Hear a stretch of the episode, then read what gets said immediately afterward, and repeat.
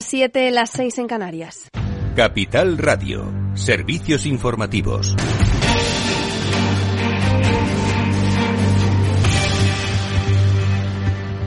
Muy buenas tardes. El Consejo General del Poder Judicial ha elegido este martes por unanimidad a sus dos magistrados para el Tribunal Constitucional. El conservador César Tolosa y la progresista María Luisa Segoviano han sido elegidos, eh, los elegidos de los bloques del Consejo, los diez vocales del sector conservador y los ocho del progresista. La decisión supone que se desbloquee la renovación del Constitucional. Y en otro orden de asuntos, Moncloa hace balance político para acabar el 2022 y lo hace tras aprobar en el último Consejo de Ministros del año un paquete de medidas para paliar los efectos de la guerra de Ucrania. Tercer paquete de medidas anticrisis aprobado por el Ejecutivo de Pedro Sánchez, 45.000 millones de euros para paliar, dicen, el efecto de la inflación. Habrá ayudas de 200 euros a hogares vulnerables y se prorroga el tope a los alquileres otros seis meses. También se reduce el IVA para algunos alimentos, quedando exentos del pago de este tributo durante también los próximos seis meses productos, dicen, de primera necesidad. Rebajar durante seis meses el IVA del 4% al 0% para todos los alimentos de primera necesidad, del 4% al 0% de rebaja del IVA y del 10% al 5% para el aceite y la pasta.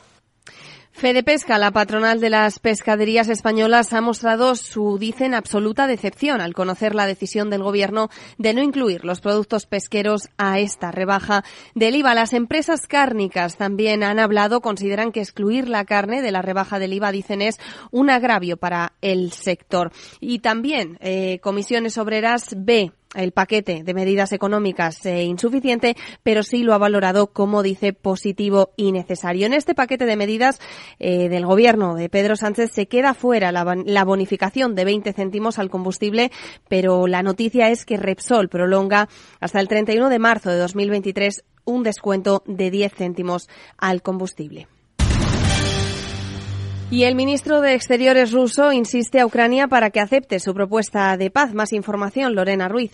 Sergei Lavrov pide a Ucrania que acepte su propuesta de paz de forma amistosa o que se abstenga que el Ejecutivo ruso se encargue de este asunto. Según el ministro, las autoridades ucranianas son muy conscientes de las propuestas de Moscú para poner fin a la guerra que incluyen la eliminación de las amenazas de seguridad de Rusia provenientes del territorio ucraniano y la soberanía rusa sobre los cuatro territorios del este anexionados ilegalmente el pasado septiembre. Asimismo, el titular de Exteriores ha afirmado que Occidente tiene como objetivo la moderación total de Rusia, algo que califica de extremadamente peligroso y denuncia que tanto Estados Unidos como la OTAN buscan una victoria sobre Rusia en el campo de batalla como un mecanismo para debilitar o incluso destruir el país. Gracias, Lorena. Y Rusia lleva a término su amenaza y prohíbe la exportación de petróleo a los países que apliquen un tope a su precio, es decir, la Unión Europea, el G7 y Australia. Sofía Torres, más detalles. El mandatario ruso ha firmado hoy un decreto por el que la Federación Rusa dejará de exportar petróleo entre el próximo 1 de febrero y el 1 de julio del 2023, cinco meses en los que los 27, el G7 y Australia, algunos más perjudicados, por supuesto, por la decisión que otros no podrán importar crudo ruso ruso al haber acordado por unanimidad la imposición de un tope de 60 dólares por barril de petróleo ruso transportado por más por mar es en el marco de la política de sanciones occidentales para ahogar a la economía rusa por su guerra en Ucrania. Vladimir Putin advirtió el pasado domingo de que a principios de esta semana iba a anunciar la respuesta del Kremlin a dicha intervención del mercado y ahora lo hace. Anuncia la prohibición del suministro de petróleo y derivados desde la Federación a quienes prescriben un precio máximo en los contratos. Está por ver el impacto que tendrá la decisión en los países comunitarios, ya que la mayoría han reducido sustancialmente sus compras de productos energéticos a Rusia. Claves del mercado.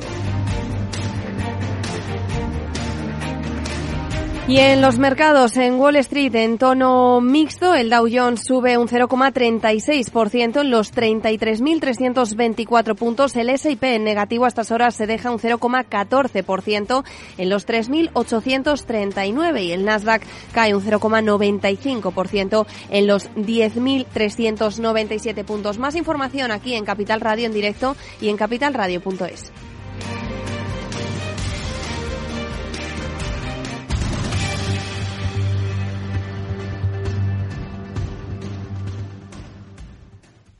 Miles de empresas de menos de 50 empleados ya están implementando las soluciones de digitalización del programa Kit Digital. Susana García, gerente de la pyme gijonesa García Rama, nos cuenta su experiencia. En nuestro caso, las soluciones digitales que priorizamos fue la de instalar un sistema que centralice la información de diferentes ámbitos de la empresa, como por ejemplo pues la del control de inventario, el de la relación con clientes, la contabilidad también y que estuviera todo enlazado. El trámite para solicitar el bono es muy sencillo porque a través de la plataforma te van guiando, no tiene ninguna dificultad. Estamos muy satisfechos porque estamos viendo ya los cambios. El Kit Digital nos ayuda a controlar todos los procesos. Esto nos va a facilitar mucho el día a día.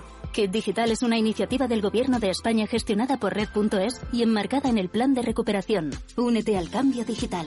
La transformación que tu empresa necesita es posible. Infórmate en el 900-909-001 o en www.acelerapyme.es. Colabora Cámara de Comercio de España, financiado por la Unión Europea. Next Generation, Plan de Recuperación, Gobierno de España. Álvaro, tío, ¿estás sentado? Bueno, pues que nos han dado la financiación. Sí, sí, sí, sí, sí, sí. Anda, vente, vente para acá y abrimos el cava. Que ya somos empresarios, tío, que somos empresarios. Sí.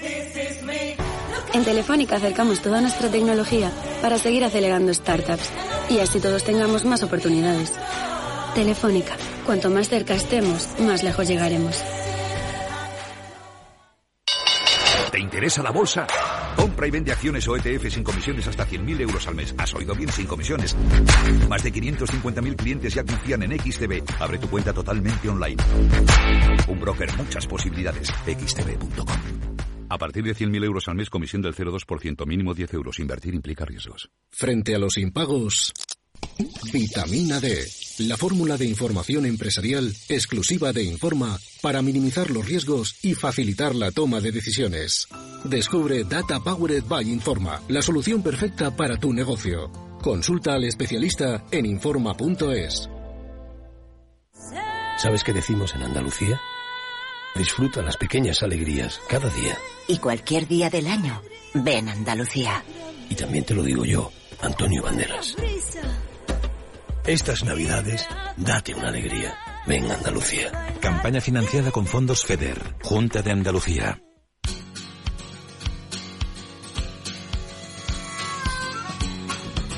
After con Eduardo Castillo.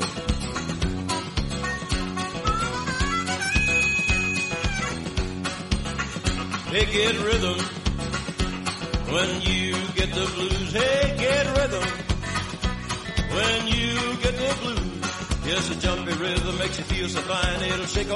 ¿Qué tal amigos? Muy buenas tardes, bienvenidos un día más a este After Work. Ya comienza en Capital Radio, hoy primer día después de Navidad, último día antes de Año Nuevo en el que vamos a hablar de economía. Mañana volveremos, por supuesto, pero hoy es el último que lo hacemos con Félix López, Javier López Bernardo y Chimo Ortega. Con él analizaremos este extraño 2022. ¿Cómo ha sido? ¿Peor que 2021? o mejor. Bueno, pues con ellos lo comentaremos en estos próximos minutos. Bienvenidos a todos, vamos allá. Después del trabajo, After Work, con Eduardo Castillo, Capital Radio.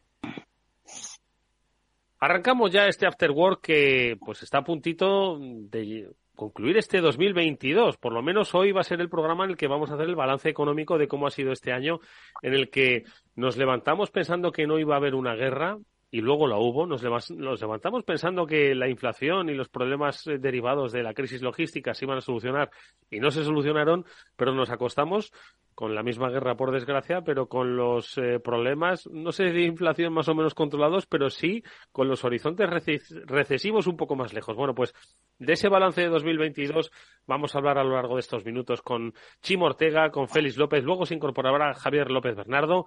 Ya paso a saludar a los primeros de ellos. Chimo, ¿qué tal? ¿Cómo estás? Buenas tardes. Hola, buenas tardes, Eduardo Castillo, ¿cómo estás? Pues encantado de que ahora nos hagas un balance de este eh, maravilloso sector que es el del automóvil, un, eh, que, toma el pulso a la economía nacional, toma el pulso a la economía internacional y nos va a servir también un poco para situar el balance de este 2022 que yo creo que pasará al, a la historia de la economía mundial como otro año que pudo ser la crisis y no fue y un año importante de subidas de tipos y mucha inflación. Félix López, buenas tardes. Ay, muy buenas tardes. ¿Cómo crees que debemos definir este 2022 que se me va? Hoy es nuestro último programa sobre, sobre economía macro 2022. Bueno, pues el año en que todo el mundo se hizo más pobre. Quiero decir que eh, normalmente siempre se dice que los ricos se hacen más ricos y los pobres más pobres, ¿no? Pues eh, este año no, los pobres se han hecho más pobres por la inflación y los ricos se han hecho mucho menos ricos. ¿No se han hecho más ricos los, los ricos? No, los ricos han perdido un pastón, mucho más que los pobres proporcionalmente. Pero bueno, de vez en cuando les toca, ¿no?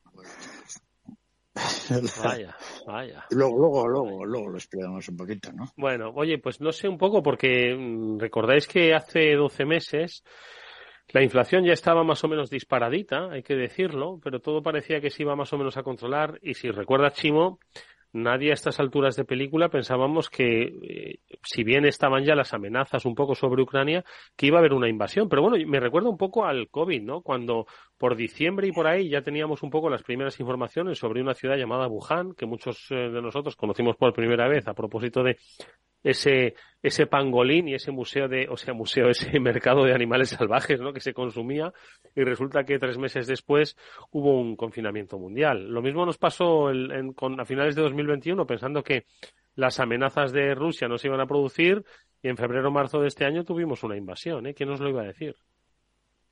Sí, yo, sí, dime, dime, sigue. Chimo, no, no, no, digo, digo que sí, que quién iba a decir que teníamos una invasión.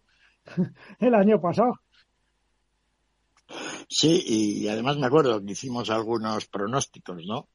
Pues yo decía que no iba a haber, no iba a haber invasión, todo el mundo, y efectivamente la hubo, o sea que ahí no, no estuvimos, yo al menos no muy acertado, ¿no? Desgraciadamente. La verdad es que, eh, fíjate, cuesta pensar un poco los, los, eh, en...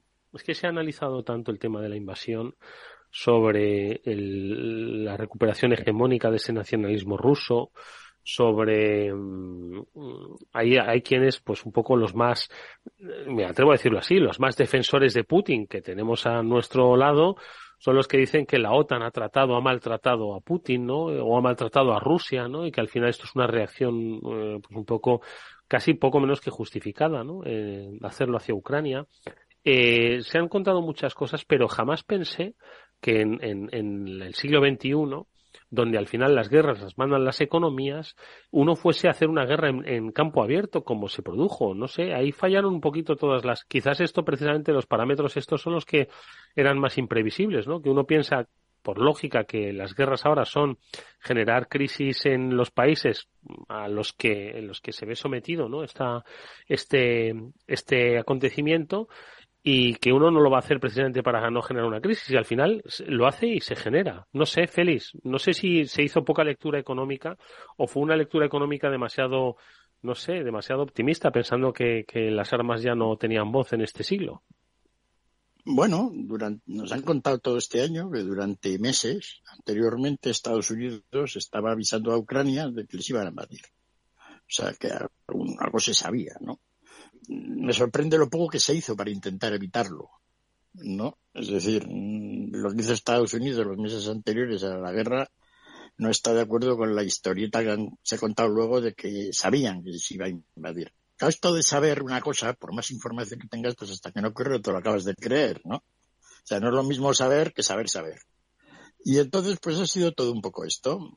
Ha sido una gran, la guerra de Putin. Esta es una guerra porque se le ha puesto a Putin por sus partes, sin más, ¿no? Todo esto de que la OTAN les amenaza, pues hasta cierto punto.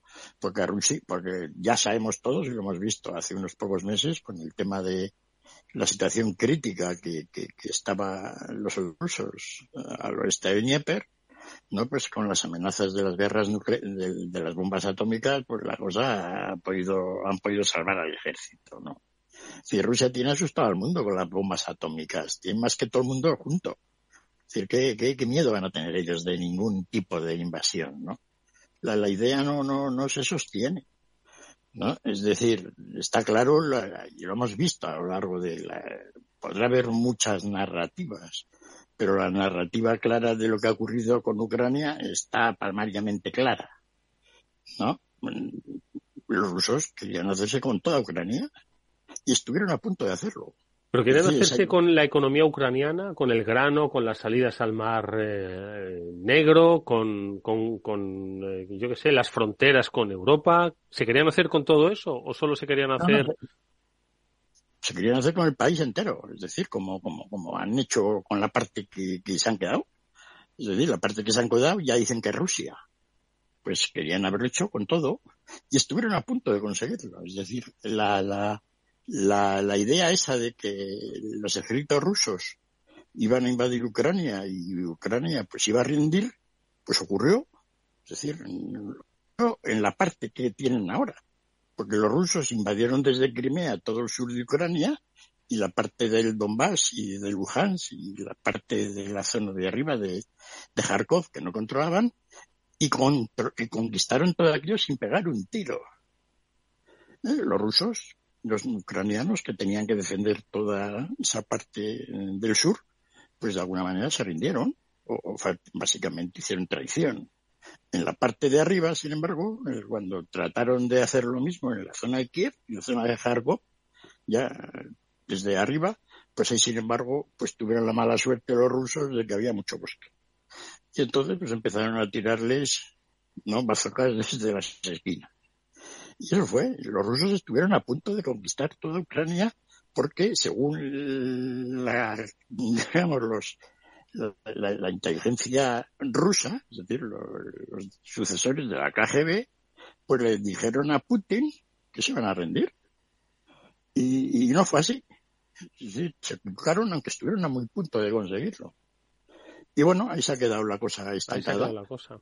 Lo que pasa es que me da la sensación, eh, Chimo, de que, como hemos dicho muchas veces en broma, parece que eh, cada año que resta hasta que nos vayamos de este mundo, que espero que sea dentro de muchos, cada año vamos a tener un, un cisne negro que va a condicionar la economía, la política, las emociones de la gente. Es decir, estamos en el año 2022. El año 2021 fue esa, no, el año 2020, perdón, fue esa pandemia archiconocida por todos que marcó emocionalmente pues a una, a una civilización, ¿no?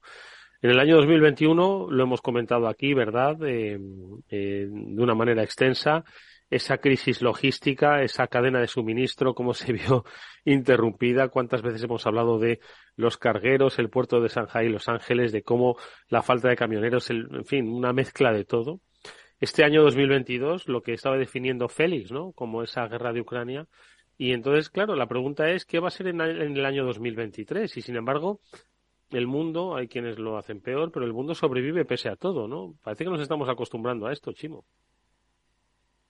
Pues sí, parece que nos estamos acostumbrando, pero yo realmente espero que en 2023 mmm, no sigamos por el mismo camino. Espero que la tendencia tenga que cambiar, porque si no mal lo llevamos. Hombre, mmm, no sé, hoy es un día de noticias, por ejemplo, se desbloquea lo del constitucional, parece ser, nos van a bajar el IVA de los alimentos, nos van a bajar el IVA de los alimentos eh, y nos lo van a bajar además eh, totalmente para los alimentos básicos, que eso sí, me queda por saber cuáles son los alimentos básicos, porque no lo tengo claro. Puede ser que, que la clase media, eh, como no cambia algo, deje de consumir porque no va a poder consumir y ahí sí que tenemos una crisis. Félix, ¿cómo sería, ¿cómo sería una crisis de clase media en 2023? De, defínela, descríbela. Es, es, es terrible, ¿eh, Chipo, eso que estás diciendo, ¿eh? Pero Yo no lo veo tan claro. Es la que más cerca veo. Yo no lo veo tan claro como, como Chimo, ¿no? Pero bueno, es decir, sí, es cierto, la, la clase media, eh, yo creo que a Chimo le afecta un poco más porque es la que compra los coches. ¿no? Es decir, hay, pero hay vamos algún, a ver. Joder, hay, pero... sí, hay, algún, hay algún rico que compra un Mercedes, pero esos hay pocos, y luego los pobres no compran nada y todos los demás pues son los que compran los coches, ¿no? Y entonces, pues, oye, la caída de la venta del automóvil pues ha sido notoria, ¿no? Eh, sobre la desaparición, no, no desaparición, sino poco a poco el desgaste de la clase media, llevamos ya un montón de, de años, ¿no? Es decir, básicamente la, historia de los últimos 20 años contra el capitalismo es que básicamente nadie ha ganado un duro, salvo la parte, de, el, el 1% de la gente, en realidad dicen el 10%, 1%. Toda la gente ya ha tenido salarios muy altos porque ha trabajado en el sector de las nuevas tecnologías, etcétera, ¿no? Y bueno, pues eso es lo que ha ocurrido. Eh, yo no podría evaluar cómo va evolucionando esto. Si va a desaparecer la clase media, qué va a ocurrir con el trabajo. Es cierto, por alguna parte, de que en algunos sitios, pues oye, Estados Unidos más, que es donde tienen los datos más claros, ¿no? Pues la clase, digamos, pobre, de durante años, pues había sido la más penalizada, pues este año les ha ido mejor que a los demás. Han subido los salarios, cuando el resto de los sectores pues, han subido menos. Y, y bueno, Así que no sabría yo muy bien decir qué, qué, puede ocurrir. Y en qué, hombre, pero ya sí, acabo, yo creo que tenemos claro. Una crisis de la clase media, ya que tenemos a Chimo, es que los coches no se venden. ¿Y no se han vendido coches este año, Chimo? Este año no se han vendido coches y hemos vendido menos que los dos anteriores, o sea, que los dos años de pandemia.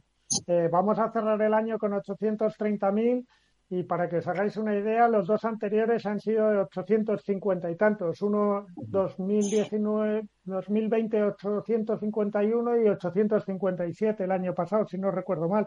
Y este año vamos a ver si llegamos a los 830. O sea que, mm, bueno, pues sí, no, no se han vendido coches.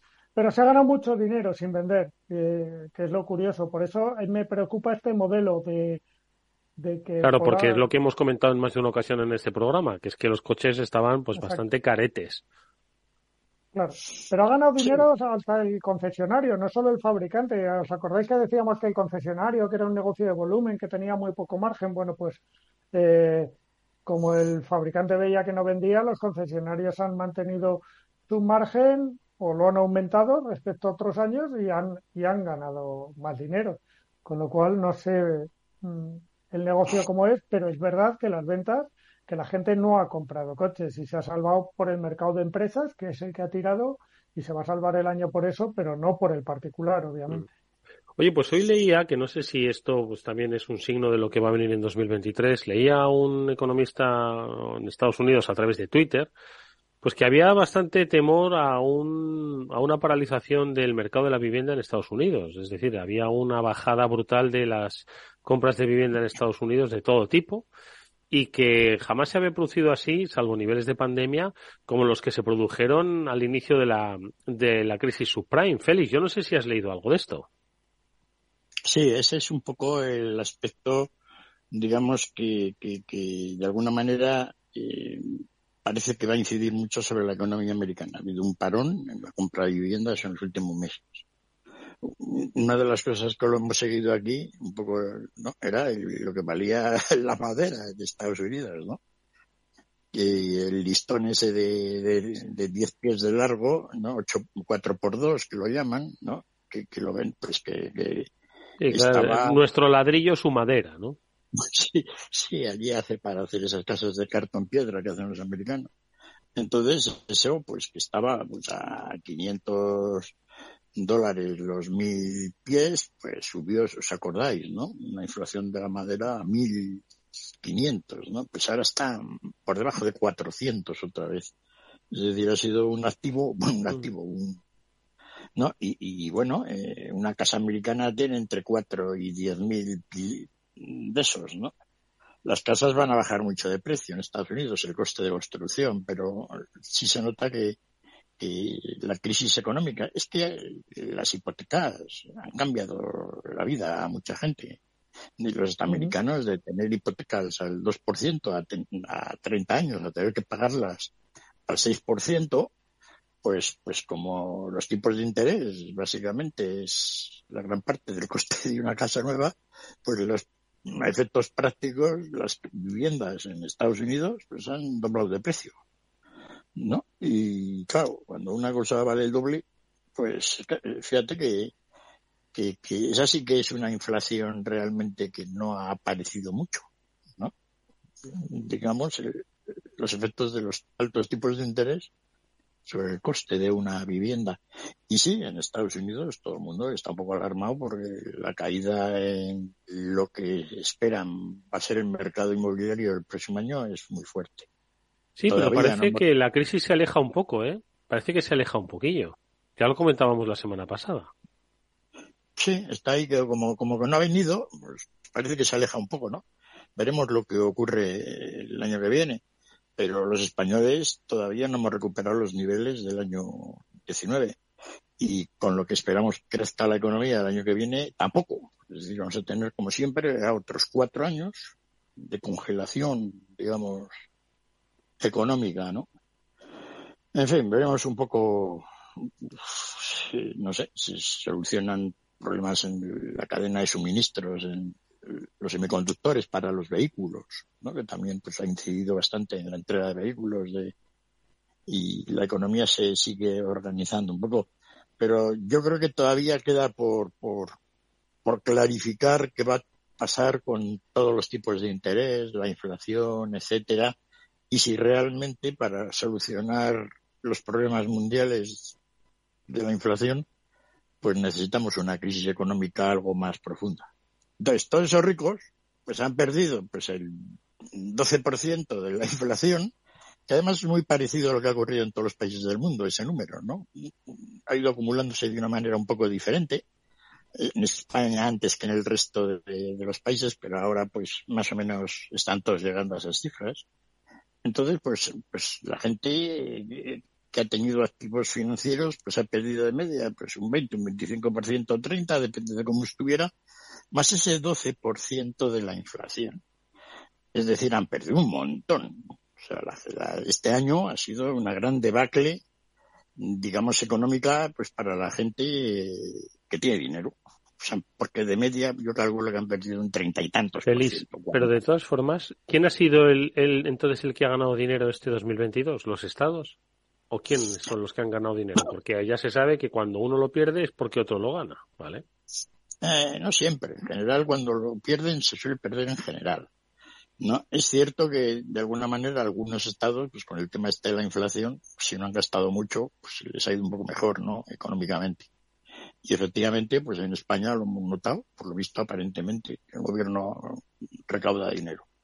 Y una de las cosas más interesantes de toda esta crisis que los mercados laborales del mundo pues se han mantenido con empleo. Es decir, todavía no hay crisis, digamos de alguna manera, porque aunque los salarios reales pues han caído, el empleo, el empleo se mantiene, ¿no?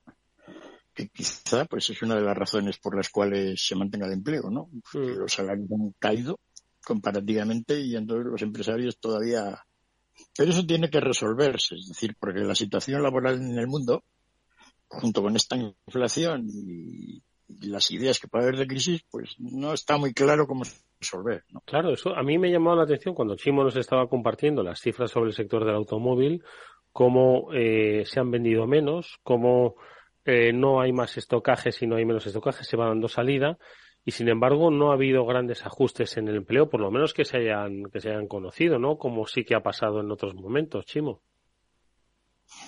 Sí ha habido, ha habido. Lo que pasa es que el sector del automóvil hay, eh, son dos, dos mundos absolutamente distintos. Ha habido bastante en la distribución, quizá menos que el año pasado, aunque no tengo los datos cerrados, pero ha habido un goteo de despidos, pero poco, poco en la fabricación de automóviles que son las cifras gordas. Claro, cuando tú cierras una fábrica despides mucha gente de una vez. Cuando cierras un concesionario despides 10, 12 personas, pero ha habido muchos cierres de concesionarios y está habiendo mucha concentración, a pesar de que, insisto, este año han ganado más dinero. Pero es verdad que, que si se está produciendo ese goteo, eh, quizá no, no de una forma escandalosa, pero sí un goteo permanente de puestos, de pérdidas de puestos de trabajo en el sector. Eso es así. Oye, y por ahora vamos a hacer una brevísima pausa y vamos a ver si incorporamos a Javier López Bernardo a nuestra conversación, pero por, por dar algún dato más, ¿qué, qué otra cosa crees, eh, creéis, Chimo, Félix, que es lo que ha marcado este año económico? Hemos hablado de la guerra de Ucrania, obviamente, hemos hablado de, de la inflación, que ya venía antes de la guerra, ojo, eh, que esto comenzó precisamente por esa crisis de del, de crisis de suministros, ¿no? De la cadena logística. Terminamos con tipos de interés, afección un poco a, pues obviamente, ¿no? A todos los préstamos, a los mercados inmobiliarios. Los mercados laborales, como bien ha apuntado Félix, no han sufrido enormemente. Quizás por eso no hay tanta, uh, digamos, movimiento social, ¿no? Como, como suele haber en estas épocas. Es un, año extraño este, ¿eh? este 2022, porque lo habéis apuntado en más de una ocasión, ¿no? Es una crisis donde no, no ha habido destrucción de empleo. No sé, es, es curioso todo lo que está sucediendo. Félix, último comentario. Sí, llevamos tres años con la economía muy rara, ¿no? Y, por ejemplo, este año una cosa muy rara pues ha sido el Zagzig o Zigzag del dólar, ¿no? Que, bueno, pues hace unos meses pues todos hablábamos que el euro estaba hundido en la miseria y que el dólar, ¿no? Potente y tal, el yen, pobres japoneses. Y de repente pues ha habido un cambio de orientación y de 0,96 que estaba con el euro hace bien poco, el euro con el dólar, pues ahora vale 1,06. Es decir, ha sido una subida del 10% en poco tiempo, ¿no? De tal manera que de alguna manera, pues este año los mercados de divisas se han quedado a pre, ¿no? Y bueno, interpretar todo eso tampoco está muy claro, ¿no? Han subido los tipos de interés en Estados Unidos más que en Europa, con lo cual debería haber ido al contrario. Todo, todo muy confuso, sí, entretenido, ¿no? Porque cuando uno ve cosas que no es muy capaz de explicar, pues eh, es un Se entretiene más, por supuesto que se entretiene más. Sin lugar a dudas. Pero recibe uno una, digamos, de humildad, ¿no? Oye, vamos, eh, vamos a hacer una brevísima pausa. Venga, eh, volvemos enseguida y eh, ahí lo diré. Saludamos a Javier López Bernardo. Venga, hasta ahora, hasta ahora. Si quieres entender mejor todo lo que rodea a nuestro sector alimentario, tienes una cita en La Trilla. Un gran equipo de especialistas te acercará a la actualidad económica y política desde el campo hasta la mesa. Conocerás sus principales innovaciones sin olvidar las producciones más tradicionales los sábados de 8 a 9 de la mañana con Juan Quintana, la trilla de Capital Radio.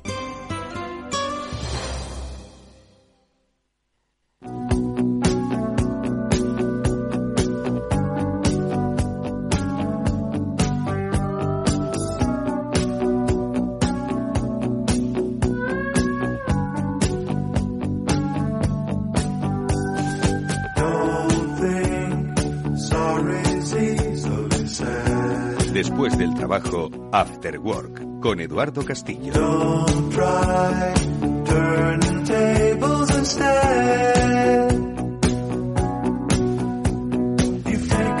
Bueno, seguimos con nuestro análisis sobre 2022, un año raro que definíamos económicamente, un año extraño, espero que rompamos un poco la racha de años extraños. Y damos la bienvenida a Javier López Bernardo, que se incorpora nuevamente a esta conversación que manteníamos con Félix López y con Chimo Ortega. Eh, Javier López Bernardo, ¿cómo estás? Buenas tardes. Buenas tardes, Eduardo. Oye, eh, una definición rápida sobre este 22 que se nos va, financiera, económicamente, ¿cómo lo has visto? A ver, ¿cómo lo has vivido? ¿Raro? ¿Peor que el 2021? ¿Mejor que 2023? ¿Cómo crees que va a ser? Bueno, que el 2023 ya veremos, ¿no? O sea, no, no tengo la bola de cristal, Eduardo, pero sin duda alguna ha sido, ha sido peor año que el 2021, ¿no? Yo creo que eso estarán de acuerdo todos los oyentes, no sé lo que dirían Chimo y Félix antes, pero, pero a nivel financiero los números son los números. Ha, sido un año malo pues para la mayoría de clases de activos y luego sobre todo a nivel económico, pues lo hemos comentado muchas veces, ¿no? Y, y, qué decir además que, que, ahora tenemos una guerra que, bueno, eh, está a las puertas de Europa, ¿no? Eh, ya veremos qué repercusiones tiene a más largo plazo. Mm, la verdad es que lo de, lo de la guerra que comentábamos al principio del programa pues dentro de cuatro meses va a cumplirse un año de guerra, ¿no? Y así van pasando los, los años y las guerras, ¿no? Uno siempre que ha estudiado un poco de historia ha dicho, ¿cómo es posible que, que la gente haya estado durante cinco, seis años, tres años de guerra? Pues mirad, mm, cumpliendo meses, ¿verdad? Y esto parece que no tiene fin, parece que nos hemos acostumbrado a, los tweets que llegan sobre la guerra de Ucrania, pero ahí sigue, ¿no? Eh, y más o menos la economía se ha moldado a esto. Yo no sé si 2023, eh, ¿qué es un poco las fuentes que dicen? Son, entiendo, prudentes. Entiendo que, Javier, no hay bola de cristal aquí, ¿vale? Pero mm, puede continuar un poquito esta senda. Nos vamos a encontrar con otro cisne negro. Lo decía que nos estamos acostumbrando a estas situaciones económicas. Sí, bueno, los, los negros, como decía Taleb Eduardo, son, son por definición pues aquellos eventos impredecibles, ¿no? Con lo cual no tiene mucho sentido pues eh, eh, pensar mucho sobre ellos porque por su propia definición nunca los vamos a adivinar, ¿no?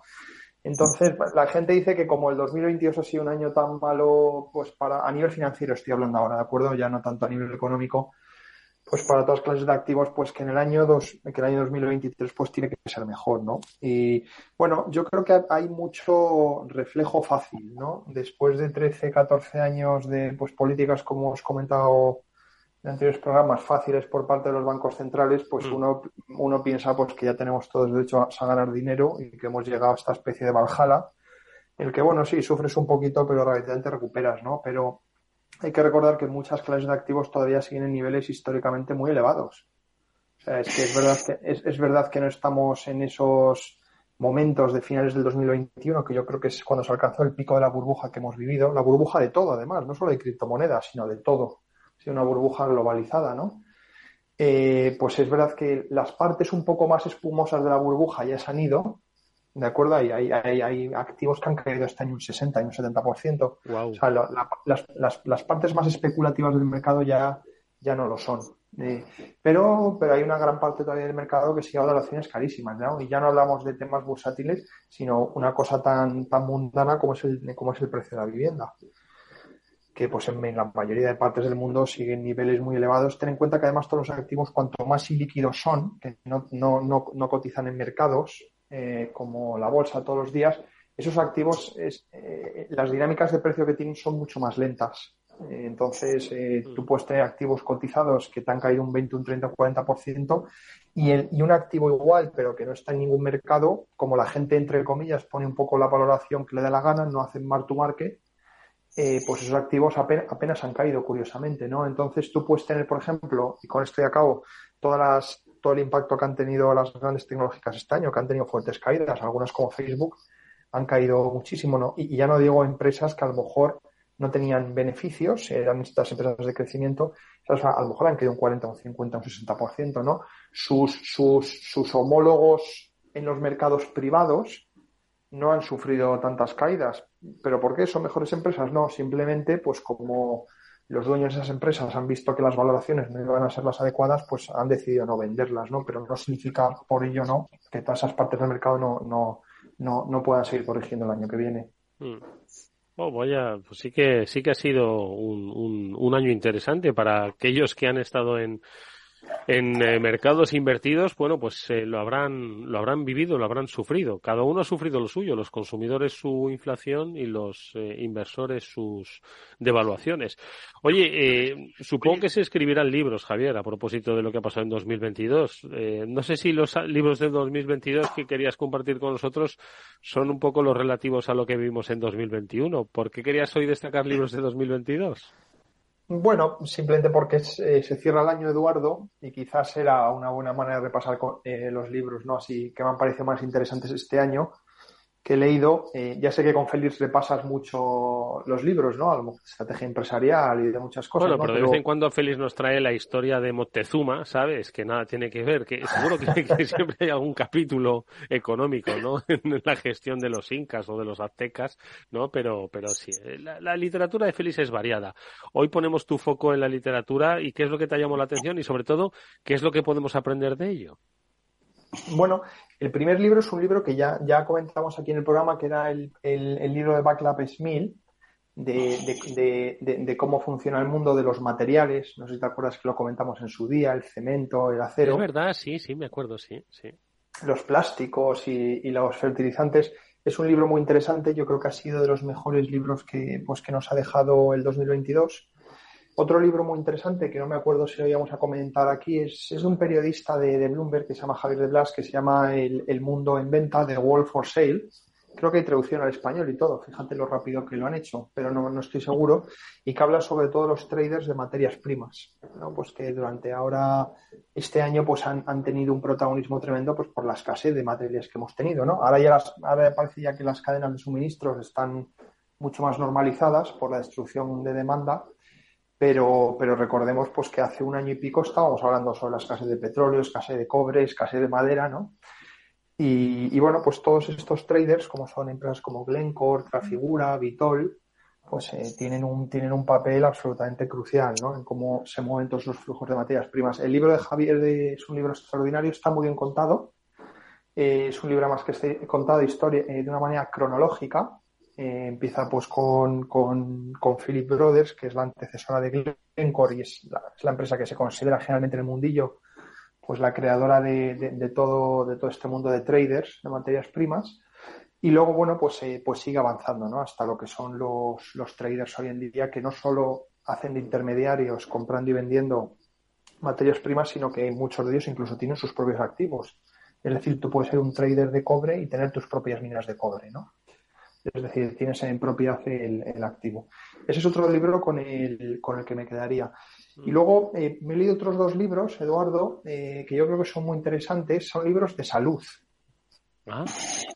Eh, no tienen nada que ver con la salud. La salud de Moctezuma. Exactamente, digo, eso estaba pensando, digo, entre Moctezuma y las materias primas metemos salud. A ver, ¿qué comparte con nosotros cómo vamos a vivir más tiempo o menos?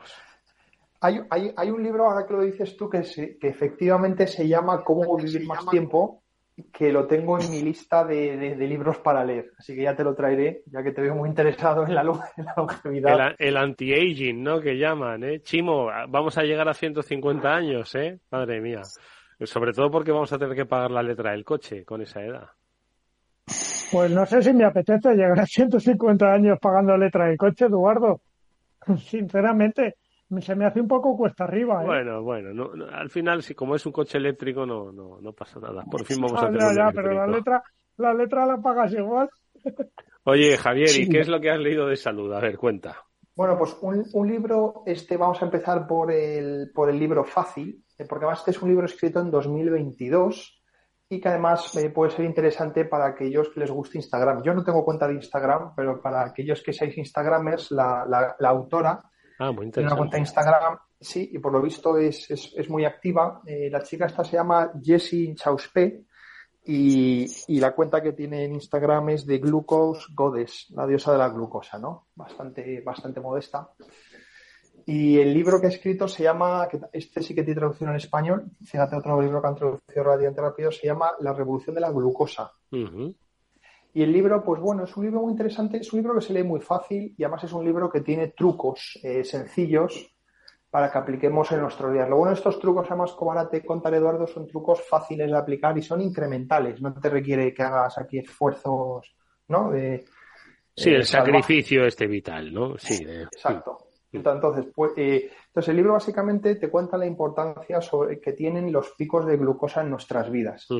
Y estamos hablando ya no solo para la gente que tiene diabetes tipo 1, ¿no? Sino Sí. un poco eh, para, en general, pues a los seres humanos lo mal que llevamos tener picos de glucosa continuos, ¿no? Pues la autora define un pico de glucosa pues como aquellos niveles de cambio en azúcar del sangre pues que es después de una comida, ¿no? Que es cuando tenemos los picos, porque es cuando, ¿no? Pues necesitamos, producimos insulina y, y- y de ahí pues ya distribuimos la, la glucosa a todas las partes del cuerpo, que son aquellos eh, ca- eh, cambios por encima de 30 eh, miligramos por decilitro, ¿no? Aquellos que, que se, que se midan la glucosa, ¿no? Eh, que sean diabéticos, pues todos estos números los entenderán, ¿no? Porque son, son, son números muy estándares. El libro tiene la ventaja de que la autora ha sido una de las primeras que ha hecho un uso muy extenso de lo que se llaman los medidores continuos de glucosa. Los medidores de continuos de glucosa es una cosa que yo no he probado todavía, Eduardo, pero voy a empezar a probar las siguientes semanas. Bueno, cuéntanos, Y- cuéntanos, ¿eh? Son, son básicamente nuevos aparatos que te permiten me- medir la- eh, los niveles de glucosa en sangre de manera continua. Es decir, tú ya sabes que antes si querías medir tu nivel de glucosa te pinchabas y, entonces hacías una lectura en ese momento. Sí. Pero no tenías un, un- un aparato que estuviese las 24 horas en tu cuerpo, ¿no? Midiendo al final el impacto que tenía la ingesta de alimentos sobre, Sí. pues, eh, entonces, lo bueno de estos, lo, lo- lo bueno de estos eh, medidores es que tú pues es- lo tienes puesto, estás comiendo y rápidamente ves el impacto que tiene la comida pues sobre, Mm. sobre tu salud, ¿no? Entonces, Y ves- entonces aquello salta y se te jodió la cerveza, ¿no? Es así. Claro. Efectivamente. Claro, es antes, que eso- antes, antes no tenías la, la- forma de la función matemática, por así decirlo. Antes solo tenías una medición en el tiempo, ahora tienes una medición continua, ¿no? Y puedes ver el impacto en tiempo real de, en, la aplicación de tu móvil, ¿no? Entonces esto es una manera de instalación muy, muy, muy, muy sencilla y los aparatos estos en cuestión te miden la, el nivel de azúcar en sangre de manera subcutánea, o sea que no, no, no es ni nada dolorosa, ¿no? Entonces ella, entonces Esto lo hemos comentado Félix y yo muchas veces en el programa, ¿no? Kelvin, el gran científico, ¿no? Decía que, pues, que si no lo puedes medir, pues tú, eh, si no puedes medir algo, pues que tu conocimiento es pobre e insatisfactorio. Es una frase muy famosa que él decía sobre la importancia de la medición en la ciencia. Y yo creo que esto va a cambiar muchísimo la alimentación en las próximas décadas. Mm. Simplemente este invento tan estúpido de los medidores continuos. Sí, sí, sí. Ya, ¿sabes qué pasa? Que es que lo- eh, yo estoy de acuerdo con lo que decía Kelvin, ¿eh? Y los que hablan de management, ¿verdad, Chimo Félix? Están permanentemente diciendo que es que hay que medir, ¿no? Pues para ver el resultado de los cambios, de los proyectos. Pero, pero si todo estuviese medido al milímetro, la mitad de la economía no funcionaría. Porque sería todo tan eficaz que la parte de la economía que trabaja para lo ineficaz no existiría y por lo tanto la mitad de la economía no funcionaría. Félix, ¿no te parece? Sí, los bullshit jobs, aquellos que comentamos ya de Greber, pues ya no existirían, ¿no? Todavía hay campos, sí, ¿no? Y sí, mm, bueno, mm, evolucionará mucho esto, sobre todo aquellos alimentos productores de glucosa en grandes cantidades, ¿no? Puede haber seguramente, si se monitoriza todo esto, pues oye, una mm, baja demanda de hidratos de carbono y se soluciona los problemas del mercado del trigo, ¿no? A la hora de, de, de, de- de decir algo ¿no? que tenga que relaci- relacionarse con esto. Sí, entonces ya no nos importará la guerra de Ucrania, ¿no? Porque como ya hemos conseguido equilibrarlo, ya no somos tan dependientes, ¿no? Madre mía. Muy interesante, muy interesante esta aplicación a la que hacía referencia Javier. No era tanto de salud, sino de cómo va a cambiar, porque al final, si una sociedad entera cambia sus hábitos de consumo, sus hábitos alimenticios, sus hábitos de salud, cambia radicalmente la economía. Por lo tanto, muy bien traído, ¿eh? Por lo menos más que Moctezuma. Bueno, he dicho Moctezuma. he dicho Moctezuma por decir. Oye, ¿y qué más libros? Otro de salud querías comentar, Javier. Y el otro es, es muy parecido, que de hecho acabé en este libro primero que te comentaba. Es un libro ya que tiene tres o cuatro años, escrito por un nefrólogo, también en traducción al español, y se llama El Código de la Obesidad. Y, y bueno, y es un, es, un libro un poco, es un libro de divulgación general. O sea, yo me lo he leído, no tengo ninguna formación en medicina, y es un libro que me ha encantado. Me lo leí este verano, no lo comentamos en el programa. Eh, pero bueno, es un libro muy explicado y te, y te y dirás, bueno, ¿y qué puede hablar un nefrólogo sobre temas de, de- de- de- alimentación y de dietas, ¿no? Dice, bueno, pues el- el- una gran parte de los pacientes eh, por fallos renales que ha tenido son gente que ha tenido diabetes de tipo 2 y ve pues como la diabetes de tipo 2 se ha extendido muchísimo en... Él habla en el, en el, en el mundo estadounidense anglosajón, como te puedes imaginar, ¿no? Norteamericano. Pero bueno, es una reflexión en general que yo creo que ha ocurrido en todas las partes del mundo, ¿no? Y dice, pues, eh, pues es, un, es un libro que al final, él, tiene otro libro que también se llama El, Código de- de la Diabetes, ¿no? Pero bueno, aquí te habla de cómo, de cómo tener una, una dieta mejor, ¿no? Y cómo pues, combatir contra la obesidad. Él dice que, mm, que su, su principal recomendación, ¿no? No es tanto contar las calorías, ¿no? Sino un poco vigilar los niveles de insulina. Y ahora, y aquí volveríamos un poco al comentario del otro libro, ¿no? Al final, cuando estás intentando controlar tus niveles de glucosa, eh, de manera indirecta estás intentando controlar tus niveles de insulina, porque a mayores niveles de glucosa el cuerpo se ve obligado a producir más insulina para poder, bueno, pues para poder quitar toda esa glucosa y, y poder transportarla, por así decirlo, ¿no? Entonces, este libro es, es un libro bastante, entre comillas, muy- mucho más profundo porque te explica muchas más cosas del cuerpo humano. El, el- el- el libro de, de Jesse, que antes, que antes os decía, es un libro mucho más práctico, ¿no? Eh, pero bueno, es un libro también, es un libro, es un libro muy interesante y es un libro que a mí me ha abierto, me, me ha enseñado pues, las bondades del ayuno, fíjate, que yo no las conocía. A mí, a mí lo de ayunar se me hace difícil y como tú bien dices en esta profesión más, porque casi hay que comer cuando tienes el plato delante. Un día comes a las 12 y otro a las 4 de la tarde y, y un día cenas a las 8 porque estás en un evento y al día siguiente a las 12 de la noche. O sea que lo del ayuno se me hace De todas complicado. formas, Yo todo hay que decirlo. que no cenar sería bueno, ya lo decían las abuelas. Hay, una inte- ¿Eh? hay, hay interioridades de esta profesión que voy a contar y es que Chimo ha sido capaz de cenar en alguna ocasión, o no, de comer dos veces o tres incluso en el mismo día, ¿verdad, Chimo? De presentación. y ha sido, en y ha sido presentación. capaz de desayunar, cenar y, y desayunar, comer y cenar en tres países distintos. No me digas. Eso no lo hace todo el mundo. Eso no lo hace todo Pues, el mundo. Vas a tener que escribir un libro, Chimo, con todas estas cosas. Lo que pasa es que yo, así yo he observ- yo. he observado que el periodista, y sobre todo el periodista radiofónico, es en general delgado. Debe ser por las razones esas de, del mal comer, ¿no? La mala vida. No hay quien se organice, Félix. La mala vida, he visto yo que, así como el resto de la gente, pues la ves hermosa, el periodista radiofónico, al menos alrededor de Capital Radio, les veo, les veo, digamos, delgados. Esbeltos. Esbeltos. Sí, entonces todas estas cosas de la glucosa y, y la insulina y, y el monitoreo continuo y el ayuno, pues les caen, digamos, no muy cercano. Oye, No, nos que quedan... hacemos ayuno, pero no voluntario, obligatorio. Exactamente, no es voluntario, es to- totalmente forzado.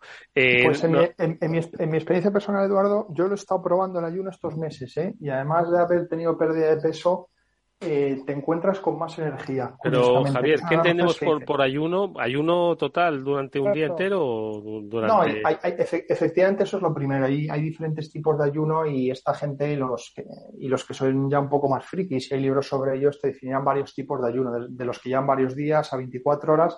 Yo hago una versión que es lo que los anglosajones llaman el restrictive feeding, la alimentación restringida, que consiste en básicamente saltarte una comida o que en algún momento, pues en, en los días, eh, estés periodos de 13, 14 horas como mínimo sin comer. Pero, De acuerdo. Entonces eso significa, pues, bueno, si te saltas la cena, ¿no? O si te saltas el desayuno, eh, pues ya, ya lo cumples. Y luego te dicen que en el resto te puedes poner, entre comillas, eh, morado, si quieres. Eh, y aunque comas en esas, en esas dos comidas las mismas calorías que comías en los tres días, vas a tener pérdida de peso, sencillamente porque tus niveles de insulina durante todo ese, ese periodo de tiempo van a estar muy, muy bajos, ¿no? Y van a estar controlados. Es un poco la idea de esta gente. Ya, ya para acabar con este tema de la salud, Eduardo, y pasamos a los dos libros que nos quedan. Eh, en, marzo ahora se va a publicar un libro muy importante porque es un, eh, es, eh, yo ya lo he hecho el pre-order en Amazon, ¿no? Que es el libro de Peter Attia. Peter Attia tiene un podcast muy bueno, es probablemente el podcast de salud más famoso del mundo.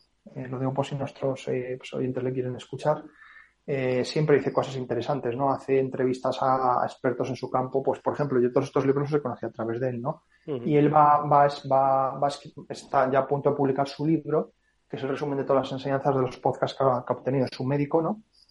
Y, y bueno, ya, ya comentaremos el libro, si te parece, cuando salga ahora en unos meses. Por supuesto. Pues venga, nos quedan tres minutos, Javier, para comentar un par de libros más. Dejamos el capítulo salud, volvemos al capítulo económico. ¿Dónde volvemos? Bueno, volvemos eh, otra vez al tema de los materiales, pero relacionados con geopolítica. ¿Ah? ¿De acuerdo? Y este es un libro que el libro se llama El Nuevo Mapa, The New Map.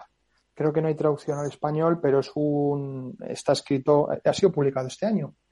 Y es un libro pues que está publicado por uno de los autores pues más clásicos en este campo, que es Daniel Yergin. Daniel Yergin escribió hace unos años, ha sido premio Pulitzer, escribió hace unos años dos, dos, dos libros sobre el petróleo. Uno de ellos creo que lo comentamos en su día, allá por el año 2017, ¿eh? pasa el tiempo. Y, el- y los libros se llaman The Price y The Quest. Y los dos libros son clásicos. Quienes quieran estudiar la historia del petróleo son, son dos libros fascinantes. Yergin es, es un maestro de la prosa, escribe muy bien. Este libro es más reciente y habla un poco pues, de los desafíos geopolíticos y del tema de las renovables y de las formas alternativas de energía y los desafíos que tiene el mundo para las próximas décadas. ¿no? Como siempre está excelentemente bien escrito. A mí es un libro que se me ha hecho más aburrido que los otros dos porque es un libro más reciente y son cosas que ya conozco, pero como siempre es un libro súper entretenido. The New Map, el nuevo mapa. Y luego una recomendación negativa, por, por dar alguna nota Ah, claro, negativa, ¿no? Para que no lo compren. O bueno, o que lo compren, pero que sepan que dimos una valoración negativa. Sí, es un, es un libro que curiosamente ha sido de los libros más importantes de finanzas escritos este año, que se llama El precio del tiempo, The Price of Time. Y está escrito por un estratega, bueno, es, es un historiador económico, pero que trabajó mucho tiempo en la industria financiera, se llama Edward Cancelor. Todos aquellos que trabajan en la industria financiera le conocerán muy bien porque él escribió un libro, ha escrito libros muy interesantes en el pasado sobre los ciclos del capital, sobre, bueno, sobre crisis, eh, sobre burbujas, etcétera, ¿no? Y es un buen escritor. Y en, en este libro era muy esperado porque se suponía, el, el- el subtítulo del libro dice que es una historia de los tipos de interés. ¿No? Eh, fíjate el título del libro, Sí. el precio del tiempo, ¿no? Entonces él iba a hablar de los.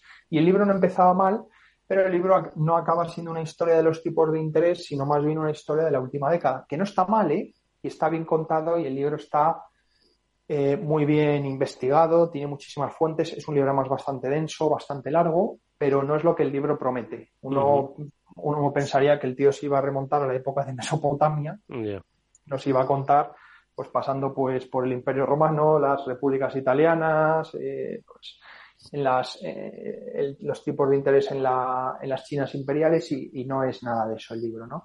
Aún así está muy bien, está muy bien, como te digo, está muy bien contado, pero, pero la gente que vaya buscando un tratamiento, que era lo que yo esperaba encontrar el libro, ¿no? Mm. Pero los que vayan buscando un tratamiento más, más histórico se van a ver muy, muy decepcionados, ¿no? el, pues libro, el, el, libro, el libro clásico de la historia de los tipos de interés es uno que se llama The History of Interest Rates, que es de Homer y Sila, es un libro ya, no, recuerdo cuándo fue publicado, no sé si Félix lo sabrá, quizás en los años 90 o algo así, y es un libro que trata efectivamente eh, sobre la historia de los tipos de interés y con una cantidad de estadísticas apabullantes, ¿no? Y es un libro muy recomendable.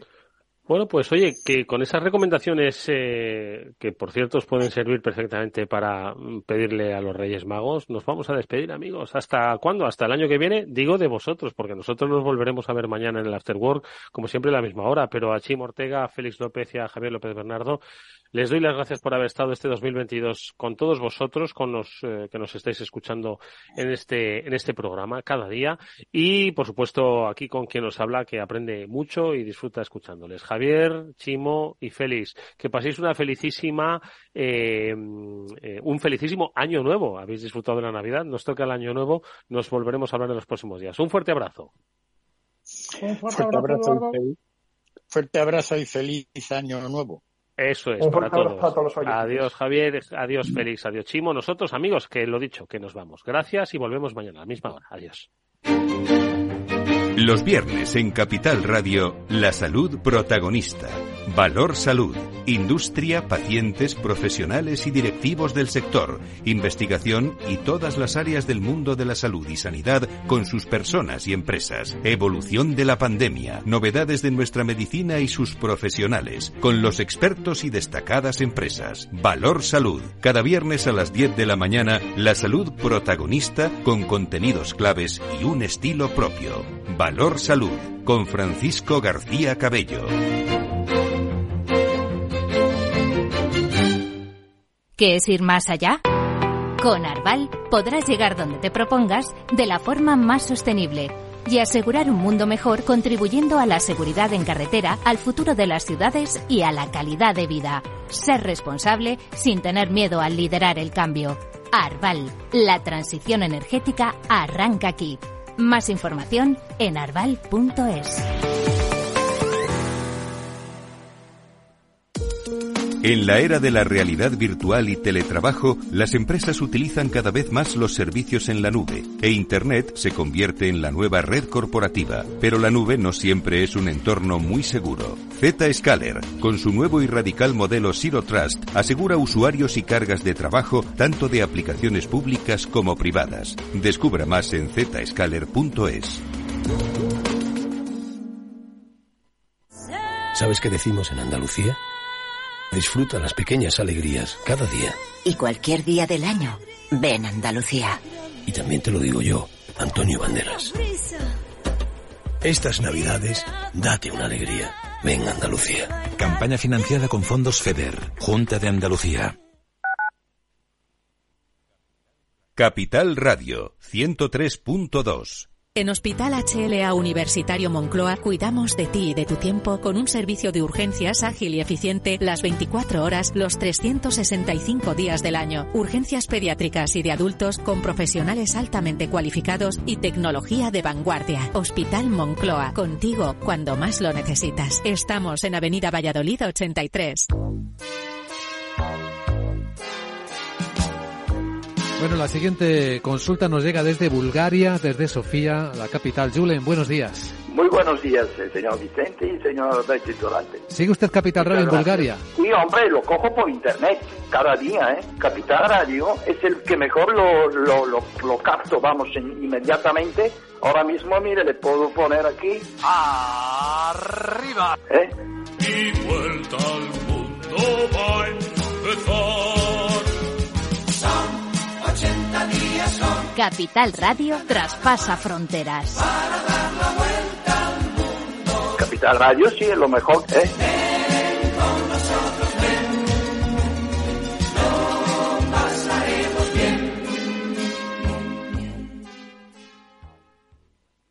Para personas inquietas, Capital Radio.